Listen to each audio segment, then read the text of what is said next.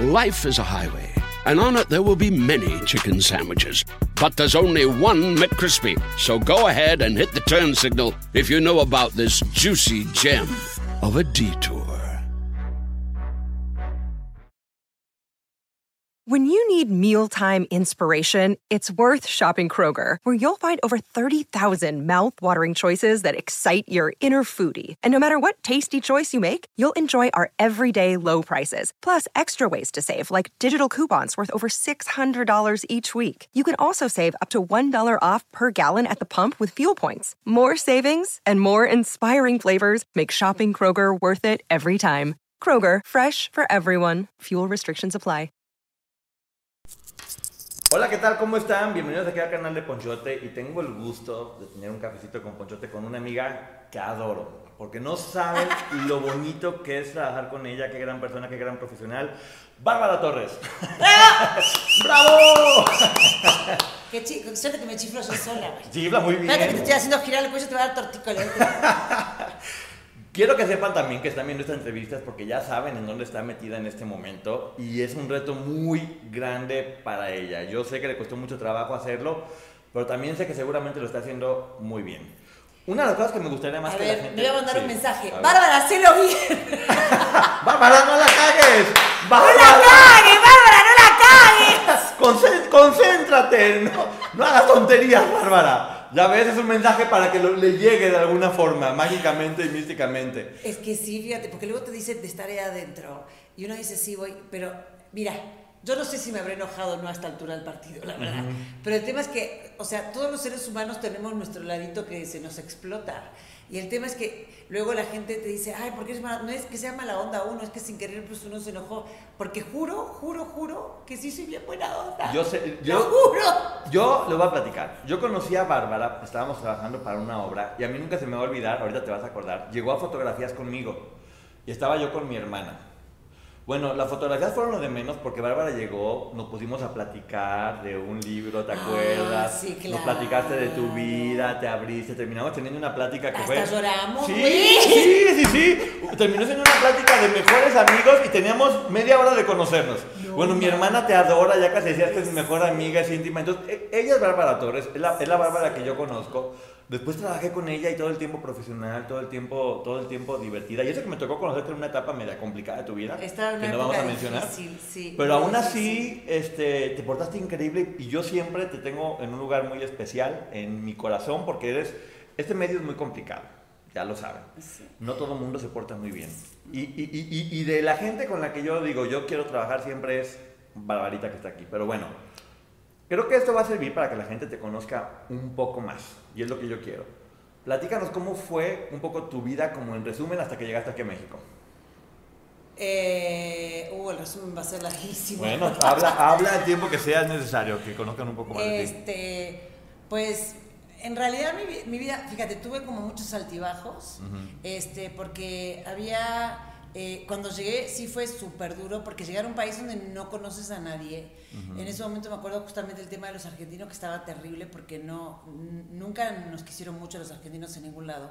Entonces llegabas y eras, y era de, ah, eres argentina, y era, "Pues, chinga su madre". ¿no? Y era todo un tema, este, pero yo creo como que gracias a Dios me pude ir abriendo el camino ahí en eso. Y, y la verdad es que tenía días horribles. Fíjate, había, me acuerdo una vez que, era que como hacía como, como un mes y medio que yo estaba acá. Y entonces, este me agarró así como una tristeza horrible, porque te agarró una tristeza horrible de extraño todo, extraño mi casa. Sí, y, yo- y lloras de nada, te dicen bu y lloras, bueno, horrible. Y entonces, eh, Coyoacán, la parte de Coyoacán, se parece mucho a una parte de México que se llama San Telmo, de, perdón, La- de Buenos, Buenos Aires. Aires. Yo soy de Mar del Plata, pero me fui a estudiar a Buenos Aires, la escuela de actuación. Ok. Y entonces este, estaba eh, yo un día paseando por ahí dije, ay, me voy a sentar un ratito ahí porque me vas a acordar mucho a San Telmo. Entonces fui, me compré, me acuerdo, un chocolate y me compré una dona así gigante de las del mercado. Y fui, me senté en el parque, era un día de semana. Ay, qué tara. Pero me senté así, con el chocolate y la dona. Y decías, San Telmo, San Telmo, San Telmo, San Y yo, San llor- Telmo. no, güey, ¿qué San Telmo? Yo lloraba, o sea, ¿por qué estoy acá sola? No, y yo comía la dona y tomaba el chocolate y yo decía, ¿qué hago acá? O sea, ¿qué estoy haciendo acá? Pero son esas cosas que uno dice, tengo que estar acá, entonces no ent- uno no termina a entender por qué hace las cosas, pero sabe, hay algo que acá adentro que te mueve a tener que estar haciendo esto. Y al fin y al cabo era que me tenía que quedar acá porque por algo tenía que llegar a quedarme y logré hacer todo lo que pude hacer y todo, pero son, son momentos difíciles, sobre todo cuando cuando pasan cosas muy fuertes y, y, tú estás tan lejos, cuando, sobre todo cuando se murió mi papá y cuando se murió mi mamá, fueron situaciones súper difíciles. Y cuando se murió mi abuela, fíjate, que yo estaba lejos y, y te avisan y ese ching, y te quedas así, o sea, es como que el mundo te hace, viene el mundo así y de repente se, y se te queda así todo, se te detiene el mundo. ¿Los tres murieron estando tú acá? Sí.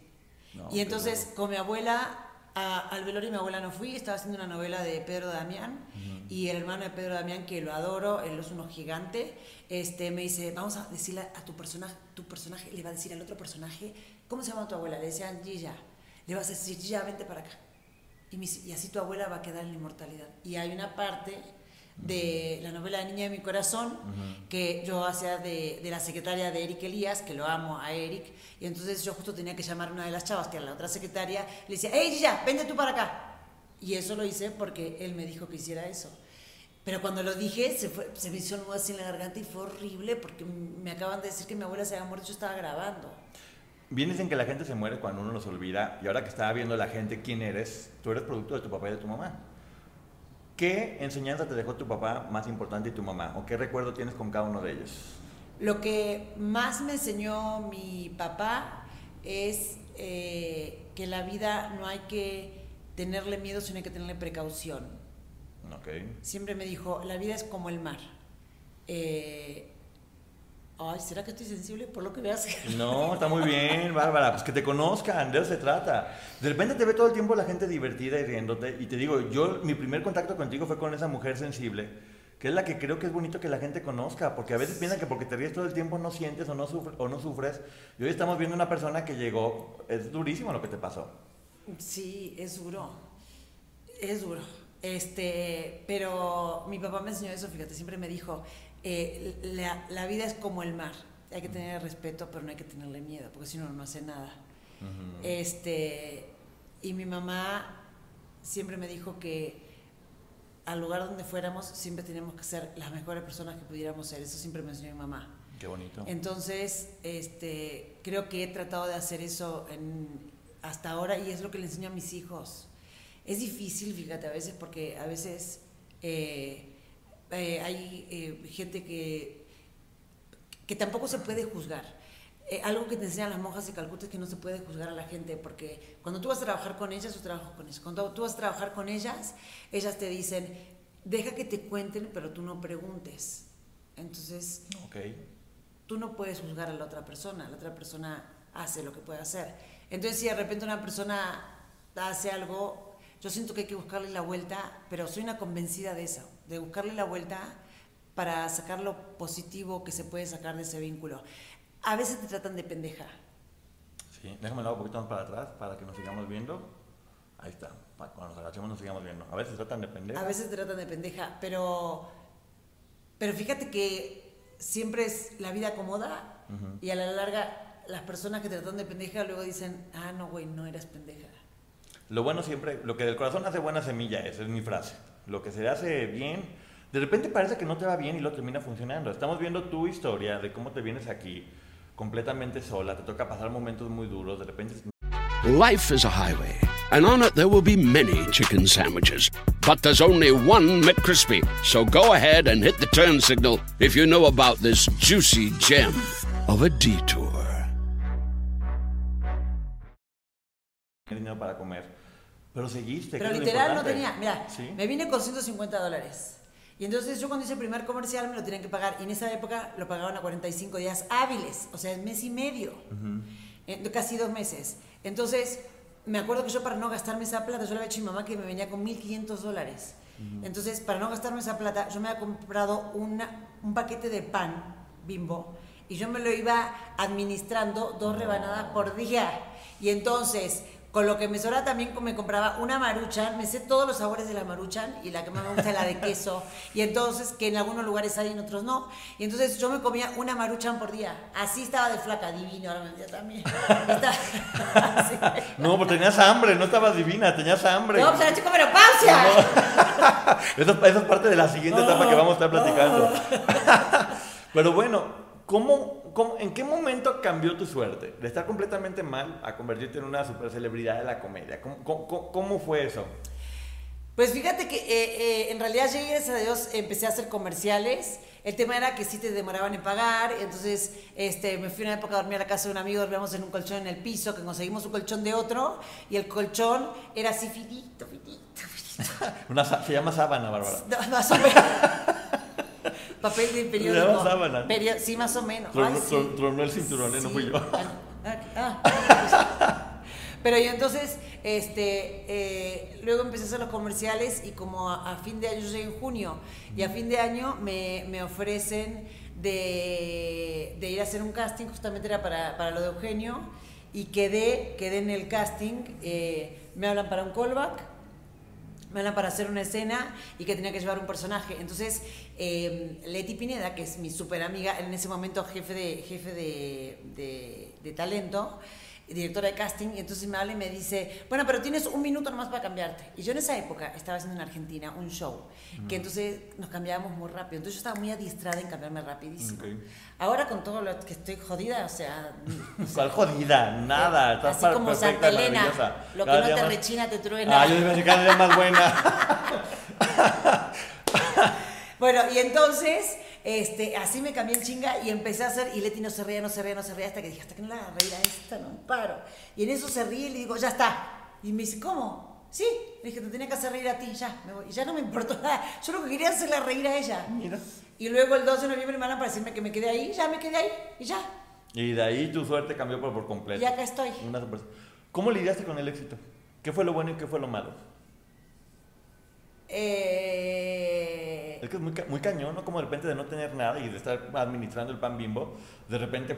Administrando. Eh, eh, sí, o sea, eh, eras administradora del pan bimbo y después ya eras celebridad este, súper conocida porque, bueno, la familia Peluche fue un éxito rotundo en, en, toda América, o sea, es increíble. todo el mundo la vimos, todo el mundo la conocemos, sí, en Europa. Entonces...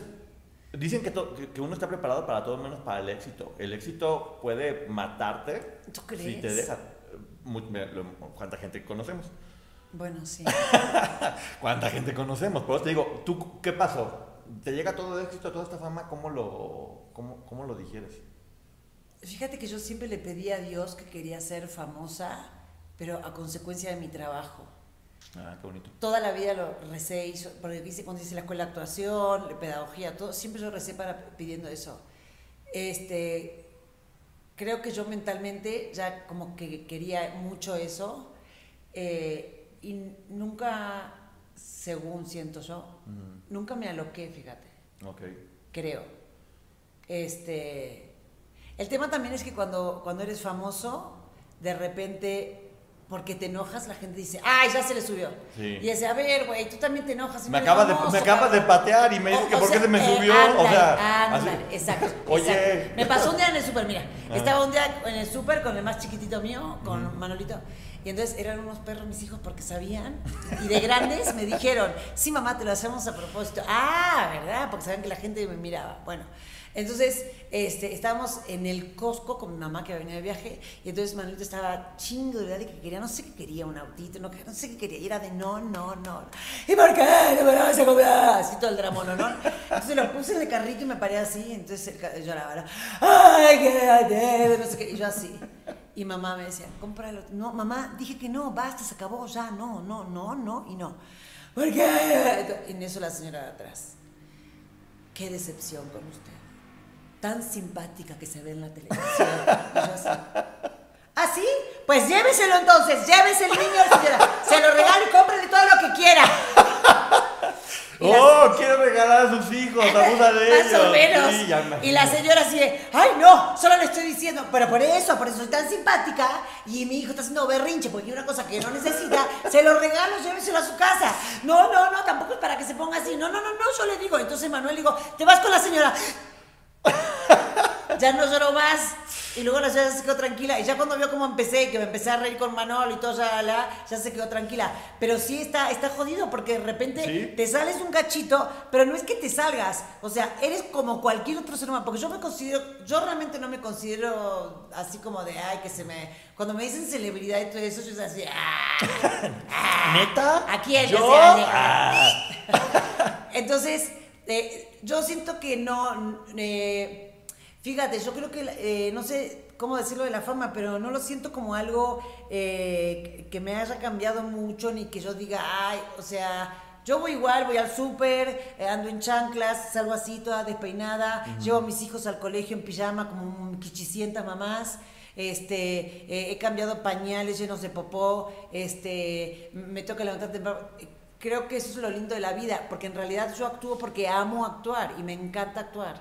Y creo que la fama realmente es una consecuencia de eso y me encanta y me paro con toda la gente a tomarme fotos y me paro con toda la gente a hablar este, y, trato de, de, que esto que yo hago sea un modo de alegrar a la gente, fíjate. Cuando yo era chica, este, yo fui a una carpa que era del señor Carlitos que como que te diga Chabelo, y entonces eh, Carlitos Balá nos hacía pasar, yo fui con mi abuela, entonces jugábamos y participábamos, ¿no? Yo jugué, porque siempre me encanta entonces, de grande, este señor estaba en la playa, justamente una playa que yo iba también en Mar del Plata, y entonces este, un día me le acerco y le digo, tú no te acuerdas de mí, pero yo me tomé una foto contigo cuando yo era chiquita. Y me dice, claro que me acuerdo. Yo decía, ah, entonces, Carlito me la se Ni, yo me la creí. Yo me la creí. Órale. Yo me la creí.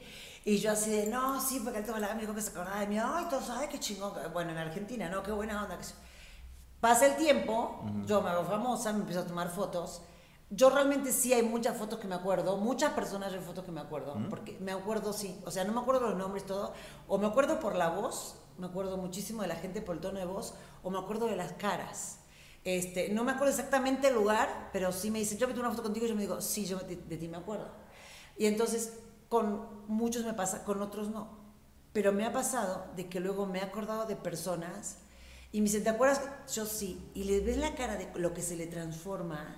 De que se emocionan porque y yo digo, fuiste especial para ellos, no más Y yo me acuerdo de eso que me pasó con Carlos. No sé si me mintió o no, pero hacer sentir esa felicidad a una persona, eso no tiene precio. No, qué padre.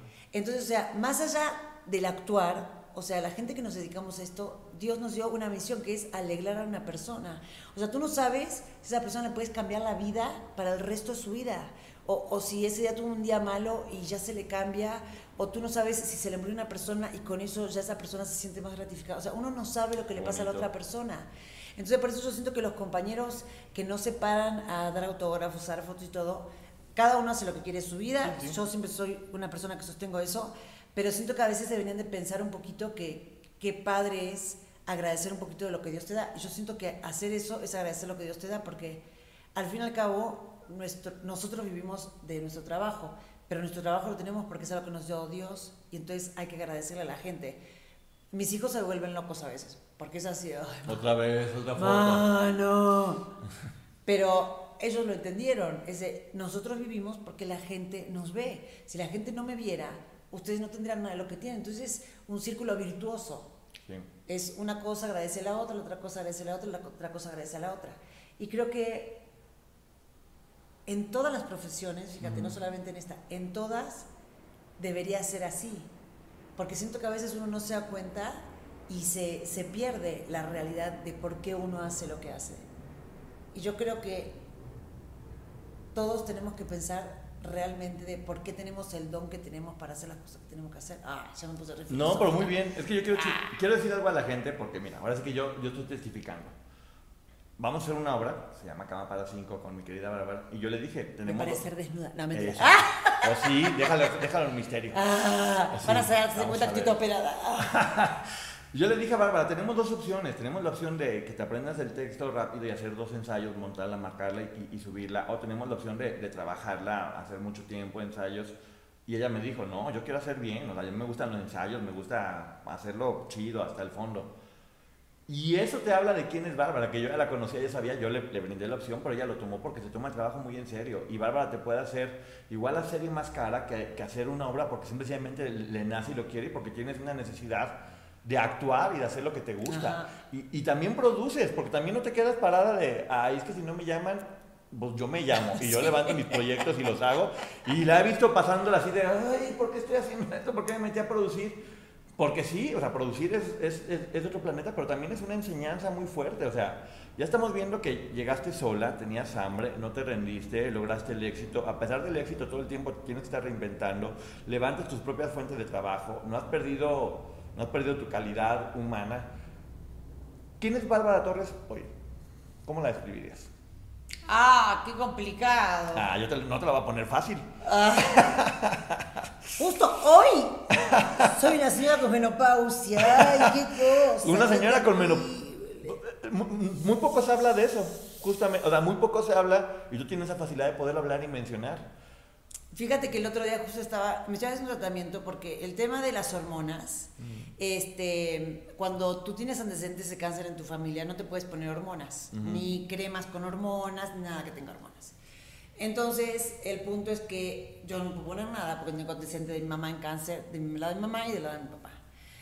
Entonces busco cosas alternativas y gotitas y pastillita y que el, otro, el psicólogo te da una cosa y el otro te da otra cosa. Entonces vas como armándote un kit de, de cositas para, para sobrevivir a la menopausia.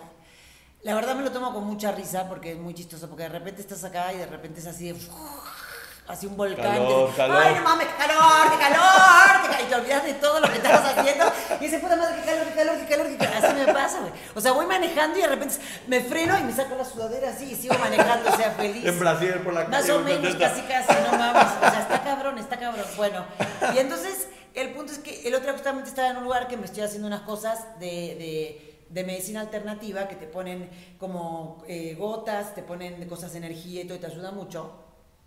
Y le decía a una de las chicas, le decía, qué suerte que tengo yo de poder hacer esto. Le digo, pero qué lo que es a las mujeres que les pasa esto y no tienen la posibilidad de ir a algún lugar a que se hagan esto. Entonces son los típicos comentarios de eh, mamá está loca, mi mujer está loca, ya se puso hecho una vaca, porque así nos dicen, está hecho una vaca, porque de repente uno empieza a comer y no entiendes ni por qué comes. Yo engordé 9 kilos y es de no entiendo ni por qué como, este, no duermes porque tienes este, un insomnio terrible, entonces son las 2 de la mañana, estás así con los ojos así y de repente no duermes hasta el otro día a las 3 de la tarde, te da un sueño que haces así, te quedas dormida. Este, a mí me dio la tristeza, entonces yo estoy triste, contenta, triste, triste, contenta, triste, contenta, así Este, no me dio de ponerme loca. Lo platicas de una forma que da risa, pero no, no pero suena horrible. Es que sí es horrible, te lo juro que sí es horrible. Y de repente estás así hablando, acá no me está dando porque está todo refresquito, gracias, pero sí tengo mi calorcito que me sube y me baja. Pero de repente estás en un lugar y sientes que la gota así te cae. El otro día estaba haciendo con mi hijo, estábamos viendo una cosa de la computadora, ¿no? Estábamos en un negocio y estábamos buscando, no sé, cosas para, para él. Y el chico me dice, pon tu contraseña acá, entonces empiezo a poner la contraseña y de repente una gota que empieza a caer de este lado y chica me empieza a decir, ma, ma, te está cayendo suerte, cállate luego, ya pero ma, te está cayendo Estoy llorando por todo el cuerpo. Yo te dije que sí, entonces yo empezaba así, entonces me traje, y de repente te empieza a caer la otra gota por acá y arriba de la computadora que no era mía. Y todas esas cosas te pasan. Pero yo sé lo que me está pasando y estoy tomando cosas alternativas, pero hay gente que ni siquiera puede comprarse cosas alternativas. Entonces la gente dice, sí, porque ya está loca, porque está de mal Pero si la gente supiera los cambios que tenés en el cuerpo y todo lo que te sucede, está muy cañón porque es como que de repente no eres tú, no sientes como tú, no comes como tú, tu cuerpo es de repente de un día para el otro, tu cuerpo empieza a cambiar terriblemente tenías un montón de pilas. Yo siempre tuve hormigas en el trasero y ahora parece, pero ahora parece que mis hormigas están muertas, güey. O sea, porque parece que tengo cementerio. Hola, tienes hormigas desmayadas. Es un cementerio de hormigas. O sea, están todas Entonces, hace un tiempo yo he hecho un monólogo que se llamaba La culpa de las hormonas cuando me empezó todo esto, antes de la pandemia, un año antes justamente. Y yo siento que es súper importante que la gente se entere de todo esto que pasa. Este, y que los hombres se enteren y que, y que todos sepan. Mis hijos se ríen, porque yo también me río, la verdad. Y mis hijos, cuando me empieza el calor, me dicen, ay, empezó mamá con los calores, empezó mamá con los calores, y bajan los vídeos la camioneta, todo. Pero sí hay que ser más empático, porque nadie es empático con las mujeres de 50, 51, 52, 54, 56, que nos empieza a pasar esto. Sí, estoy de acuerdo. Y hay mujeres que, que no, no tienen al alcance de la mano nada. Entonces, sí, están de mal humor, pobres, o de repente están muy tristes, o de repente están muy eufóricas, o de repente engordan 10 kilos, o de repente tienen sueño todo el día. Y son esas cosas que hay que entenderlas y que los hijos y que los maridos tienen que entender. Y que el marido tiene que entender que la señora no tiene ganas ni de que le toques así, porque, porque no tiene ganas. O sea, como que te digan, come caca. No, no quiero. ¡Come caca, cabrón! No, no quiero comer caca, no quiero. No se me comer antoja caca. comer caca, aunque le pongas chocolate encima, no no- quiero. Exacto. Entonces es, es muy difícil. Es muy, y, y los hombres, entonces por eso obviamente se van con la jovencita, pues la jovencita va a estar divina, va a tener una gana de hacer traca traca, pero la otra ya hizo traca traca un chingo, te dio cinco hijos, te lo mantuvo y todo, te lo dio de comer y todo, y el otro se va, ¿por qué? Porque la otra se está loca y gorda y fea.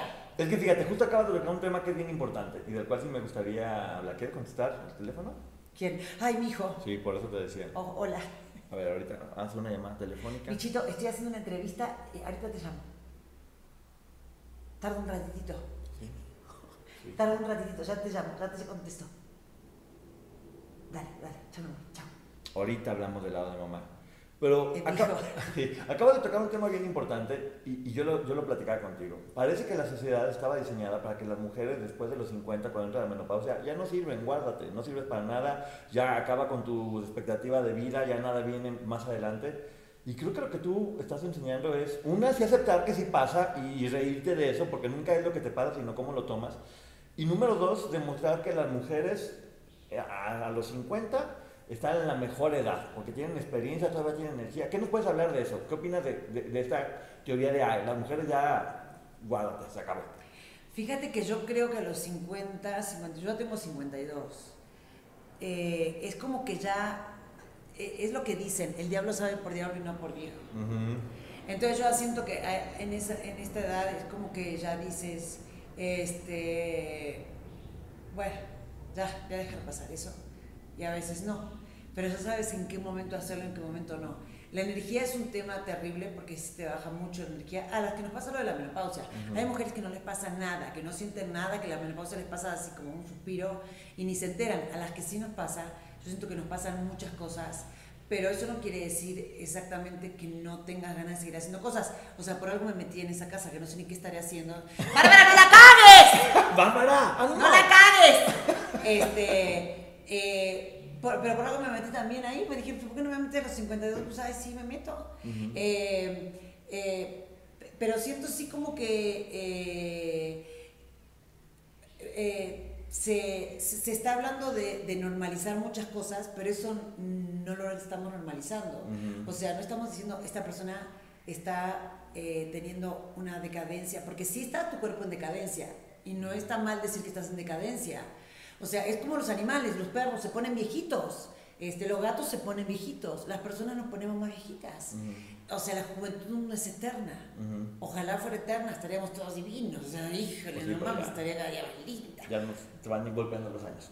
Es- Pero es que entonces lo padre, yo siento, es este, ir aceptándonos como somos y saber para qué va sirviendo uno a la medida que va pasando la vida. Eh, es difícil, a mí me costó también aceptarlo, fíjate, porque sí es, es como un choque. Es de ching, ya no puedo hacer esto. O sea, te digo, yo era bien inquieta, pero muy. Sí. Y de repente una para el otro no tener fuerza ni para ir al gimnasio, que luego me decían, tienes que tener voluntad. Güey, no es que no tenga voluntad. Me hacen de las hormonas, mis hormonas estaban en el menos 20. Si no tengo fuerza, ¿cómo le hago? Exacto, o sea, exacto. Entonces, ese- ¿y, y- y qué hago?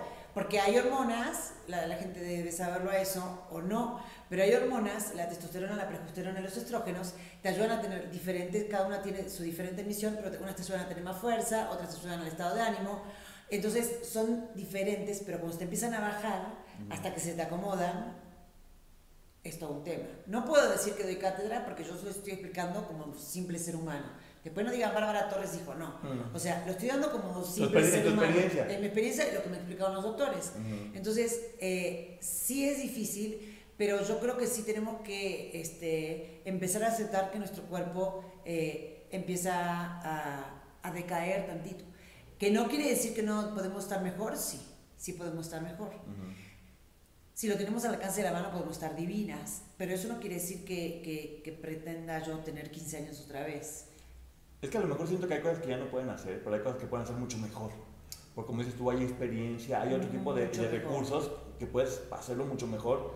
Y a lo mejor es enfocarse en eso, ¿no? En lugar de, de lo demás. Fíjate que se te, se, te, se te calma un poco la cosa esta de, de la, la, prontitud de la juventud. De tú ves que alguien la está cagando, ¡ah, lo está cagando! ¿No? En cambio ahora es como de, ves que alguien la está cagando y dices, pues igual y ya deja de cagarla. Más opciones. Exacto. Más entonces como que te quedas más así y dices, bueno, a ver, vamos a la otra opción. ¿No? Entonces lo, como que lo deja más así tantito. Yo lo veo eso con mis hijos. Yo ahora siento que tengo más sabiduría para con mis hijos que la que tenía antes. Entonces, yo con eso charlo mucho. Son dos adolescentes, uno es lo que me acaba de hablar. Entonces, yo charlo mucho con ellos y charlo todas esas cosas. Y a veces veo que no saben para dónde salir, pero los digo también que se equivoquen. Okay. Y los digo que se equivoquen y cuando veo que están así justo ya por caerse, es de, a ver, a ver, aguanta tantito. Déjame lo salvo. Lo salvo, pero no lo levanto del todo, se tiene que levantar solo. Qué bien. Porque uno tiene que aprender a levantar solo en esta vida. Porque no siempre va a haber una mamá que te va a levantar. Sí, porque tú te levantaste. Pero mi mamá me enseñó justo también eso, o sea, uno se puede caer, pero se tiene que aprender a levantar. Y no, no es ser soberbio, es, a ver, vamos, sí se puede, o sea, si una persona hizo algo, quiere decir que cualquiera lo puede hacer. Okay. Y si nadie lo hizo, quiere decir que uno puede ser el primero. Hubo uno que llegó a la luna, pero antes del primero no había nadie. Muy bien, oye, a ver, has pasado por muchas etapas en tu vida, muchas muy dolorosas, pero la gran mayoría yo creo que es superación lo que más te identifica, que siempre te caes, te levantas, te caes, te levantas. Con esta cara sin chichi si no me levanto de vida. no, eres, maravillosa, te dio Dios, mira, muchísimos beneficios, a mí te me haces guapísima, además, ya siempre te lo he dicho. Pero, a ver, quiero que me digas, yo sé que te llegó la propuesta y yo sé que lo pensaste mucho, ¿Por qué decidiste entrar a la casa? ¿Qué, qué quieres que la gente vea? ¿Qué, ¿Qué, mensaje quieres? ¿Cuál fue la razón que dijiste, va? Sí lo pensé mucho, ¿eh? pero literal lo pensé mucho. Este, eh, sí me daba mucho miedo entrar. Mm. Eh, hay un estornudo por ahí. Se, está muriendo alguien ahí. Este, ¡Ya, resucítelo! ¡Una ambulancia! eh, y, mira, hasta habla el muerto. Este... Y entonces eh, lo, consulté con mis hijos, fíjense, fue muy chistoso, porque les digo, a ver chiquis, me están ofreciendo para estar en este programa, es un programa donde yo no voy a estar en casa, este, son dos meses y medio, y eh, no voy a tener celular, no voy a tener nada. Yo me acuerdo que estaba, yo estaba acostada en casa, estaba leyendo, y en eso los llamo a los dos, y les digo, a ver, vengan a casa, había, había regresado a tele, y me acosté una y dije, a ver, voy a meditar, me puse a leer, y en eso los llamo a los dos y les digo, a ver, vengan y les cuento, ¿no? Entonces luego se pararon ahí en la puerta de la habitación y en eso Nacho me dice, bueno, está chingón. y se va, ¿no? El más grande. Soy muy apegada con mis hijos. Y el más chico me dice, ok, ma, ¿y no, no, no te vamos a ver? No. ¿Y, ¿Y no vas a tener celular? No. ¿No? Y se va, ¿no? Vuelve a entrar. Me dice, ma, ¿no vas a tener celular? No y se vuelve a ir. Y a la tercera, pero fue así una situación divina. Sí, Y vuelve a entrar a la tercera y me dice, ma, ¿me puedo acostar con vos a ver una peli? Ah, como que te extrañó de ese momento. Como que le cayó el 20, porque yo me he ido de gira, o me he ido a trabajar a otros lados, me he ido a Colombia, me he ido a, Perú, me he ido a Guatemala, este, pero siempre estamos en contacto, y estamos con el celular y hablo cinco o seis veces por día y tengo todo pendiente de la casa y estoy viendo a ver qué se hace, qué no se hace. O sea, estoy muy al pendiente de ellos siempre, siempre, siempre, siempre. Como ahora, por ejemplo, que me llaman por teléfono. Pero ahí va a ser cero conexión. Entonces, fue así como que le cayó el 20. Y a mí, una de las cosas que más me pesaba era esa. Y otra de las cosas que más me pesan, por eso digo, no sé qué estaría haciendo ahí adentro. Este. Eh, yo siempre traté de tener una imagen muy limpia mía, pero no porque me la armé, sino porque yo siento que soy una persona así, normal, tranquila, como Sí soy muy desmadrosa, la neta, soy muy, muy desmadrosa y me encanta la cosa relajante y todo. Y soy gritona y soy de decir pendejada y todo. Este, pero... Eh, eh, o sea, todos tenemos un demonio adentro. Y a mí lo que me da miedo es que me saquen el demonio, espero no lo he sacado. Este, pero el demonio luego no es una cosa mala, es el enojo. Pero a veces eh, alguna persona lo puede tomar mal el enojo por parte de otra. Entonces yo siento que es normal. Yo soy una persona que si veo a alguien enojado es... ¿Y cuando te enojas, cómo lo resuelves? ¿Te, te sientes luego, luego mal o te, te tardas un ratito en contentarte? No, mi mamá y mi papá me enseñaron una cosa cuando me casé, me dijeron, nunca se vayan a dormir este, cuando es- estábamos, sí. Y la otra es, eh, las peleas, yo me peleo contigo. Yo trabajando también discuto, o sea, pero es que hay dos cosas que son diferentes. Una cosa es discutir y otra cosa es pelearse. Claro, discutir ese argumento. En nuestro pelear. trabajo se discute mucho. Sí. Y uno discute y dice, no, a mí este no, este chiste no me gusta porque este chiste no va. No, entonces uno empieza a intercambiar ideas. eh, pero es eso, se resolvió y se terminó. O sea, no es de que yo sigo pensando o peleando o sigo hablando de lo que ya pasó. O sea, es en el aquí y el ahora, eso se hizo, se habló, se discutió, ya, listo, se acabó. Yo eso se lo enseño a mis hijos, por ejemplo. Yo, ahora que son adolescentes, a veces discutimos un poco, que esto, que el otro, pero entonces discutimos un poco y es de, no, porque esto sí, porque esto no, pero, bueno, ok, ya, ¿cómo va a quedar? Así, listo, va, ya, se acabó. Pero no estamos peleados, yo tampoco me gusta estar peleada con la gente ni, ni, ni discutiendo horas y horas y horas, porque tampoco tiene sentido. Sí, que fluya, ¿no? Que fluya. Y entonces, ¿por qué entré aquí? Entré aquí, este. Entré con mucho miedo. con mucho miedo. Este. Entré a un lugar donde, mm, desconocido. Este. Entré. eh, porque fíjate, hay una cosa que sí creo que es real. Eh, sí me gustaría salir de esa casa. eh, no sé si gano o no, pero sí me gustaría salir de esa casa. Este que la gente vea que las mujeres que ya tenemos 52, que tenemos la menopausia, que, que podemos hacer un montón de cosas y que, y que, que sientan y que vean todo lo que nos pasa a las mujeres, porque es como un tema tabú. Uno no puede decir menstruación, uno no puede decir eh, toallita higiénica, cótex, lo que sea, tampón, uno no puede decir me está bajando, uno puede decir, güey, no mames, me manché todo el calzón de sangre. Sí te lo manchaste todo el calzón de Sí. sangre. Y es normal, hay Y que es normalizarlo. normal. Este, o sea, de repente antes ibas a la farmacia y comprabas toallitas y te devolvían en papel de periódico para que nadie vea. Sí, como o si sea, fuera una pistola. eh, o sea, güey, o sea, pues, o sea, si tú no tienes la menstruación, eh, luego no hay un óvulo, luego no se puede fecundar, luego no nace una persona. O sea, no es nada del otro mundo, no estoy diciendo que me violé a alguien, ni mucho menos, estoy diciendo que son cosas que pasan en la vida. Y, y algo que a mí me gustaría realmente, no sé cómo me esté comportando, pero lo que me gustaría realmente que la gente vea es que sí, las personas que tenemos menopausia tenemos unos cambios muy cabrones Sí. de, de, de, físicos, de, calores, de yo tengo eso, yo estoy triste, estoy contenta, y me pasa eso mucho, y que sí somos personas que todavía servimos, y que yo le pido a todo el mundo que seamos empáticos, porque de repente yo he escuchado también a chavas y a mujeres que dicen, no, ya, déjala, está menopáusica, güey, también te va a llegar la menopausia, Claro. o sea, a todos nos va a llegar la menopausia, entonces siento que todos tenemos que, que ser más empáticos. Este programa, fíjate, Ponchito, a mí me pasa una cosa con este programa, también dudé, porque este programa es un programa que, que lleva a la gente que están ahí adentro, los que estamos ahí adentro, te lleva al extremo, ¿no? Eso está partido, no sé si saben, parte de un, de un laboratorio, de, una- de un experimento que se hizo con ratas. Luego se hizo un experimento con seres humanos. Se escribió una novela que se llama 1984, que había una persona que era el gran hermano, y de ahí salió el gran hermano Ok. De este gran hermano, ahora se llama la Casa de los Famosos, que era un ojo que te miraba y que te veía y que te decía todo lo que tenías que hacer y lo que sí y lo que no. Este, y entonces sí te lleva al extremo psicológico. Este, por eso a mí realmente me daba miedo, pero creo que está padre para, primero para, para que la gente vea que al fin y al cabo todos los que somos artistas somos personas normales, comunes y corrientes. Este, yo sé que es inevitable que la gente luego afuera de la casa esta, nosotros no vamos a saber nunca lo que está pasando allá adentro. Yo, yo ahora estoy acá afuera haciendo una entrevista, pero no sé, cuando salga esto, yo no sé qué voy a estar haciendo allá adentro.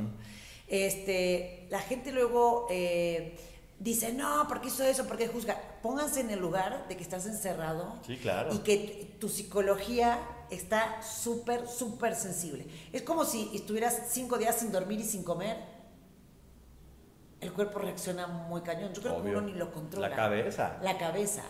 Entonces, siento que para que la gente luego no se angustia, porque de repente, si había alguien que quería una persona y de repente ve que esa persona hace algo que no le gusta, tampoco dejen de verla o de seguirla, porque sí tengo entendido que vamos a entrar diferentes personas, actores, este, gente de youtubers, este, influencers, modelos, eh, de todo. O sea, a los que sean, no digan, ah, no, ya hizo algo que no me gustó, no.